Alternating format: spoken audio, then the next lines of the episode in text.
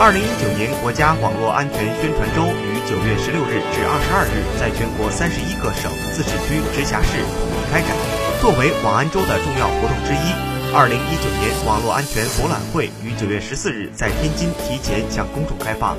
将持续至二十日。据介绍，本次博览会展示面积二点三万平方米，参展单位达一百一十余家。规模与参展单位数量均达历届。本次博览会专门开辟的三阶平米互动体验专区中，集中展示了十四项体验项目。通过人工智能、VR、AR 模拟场景体验等技术，观众可以在互动中深度参与学习网络安全知识。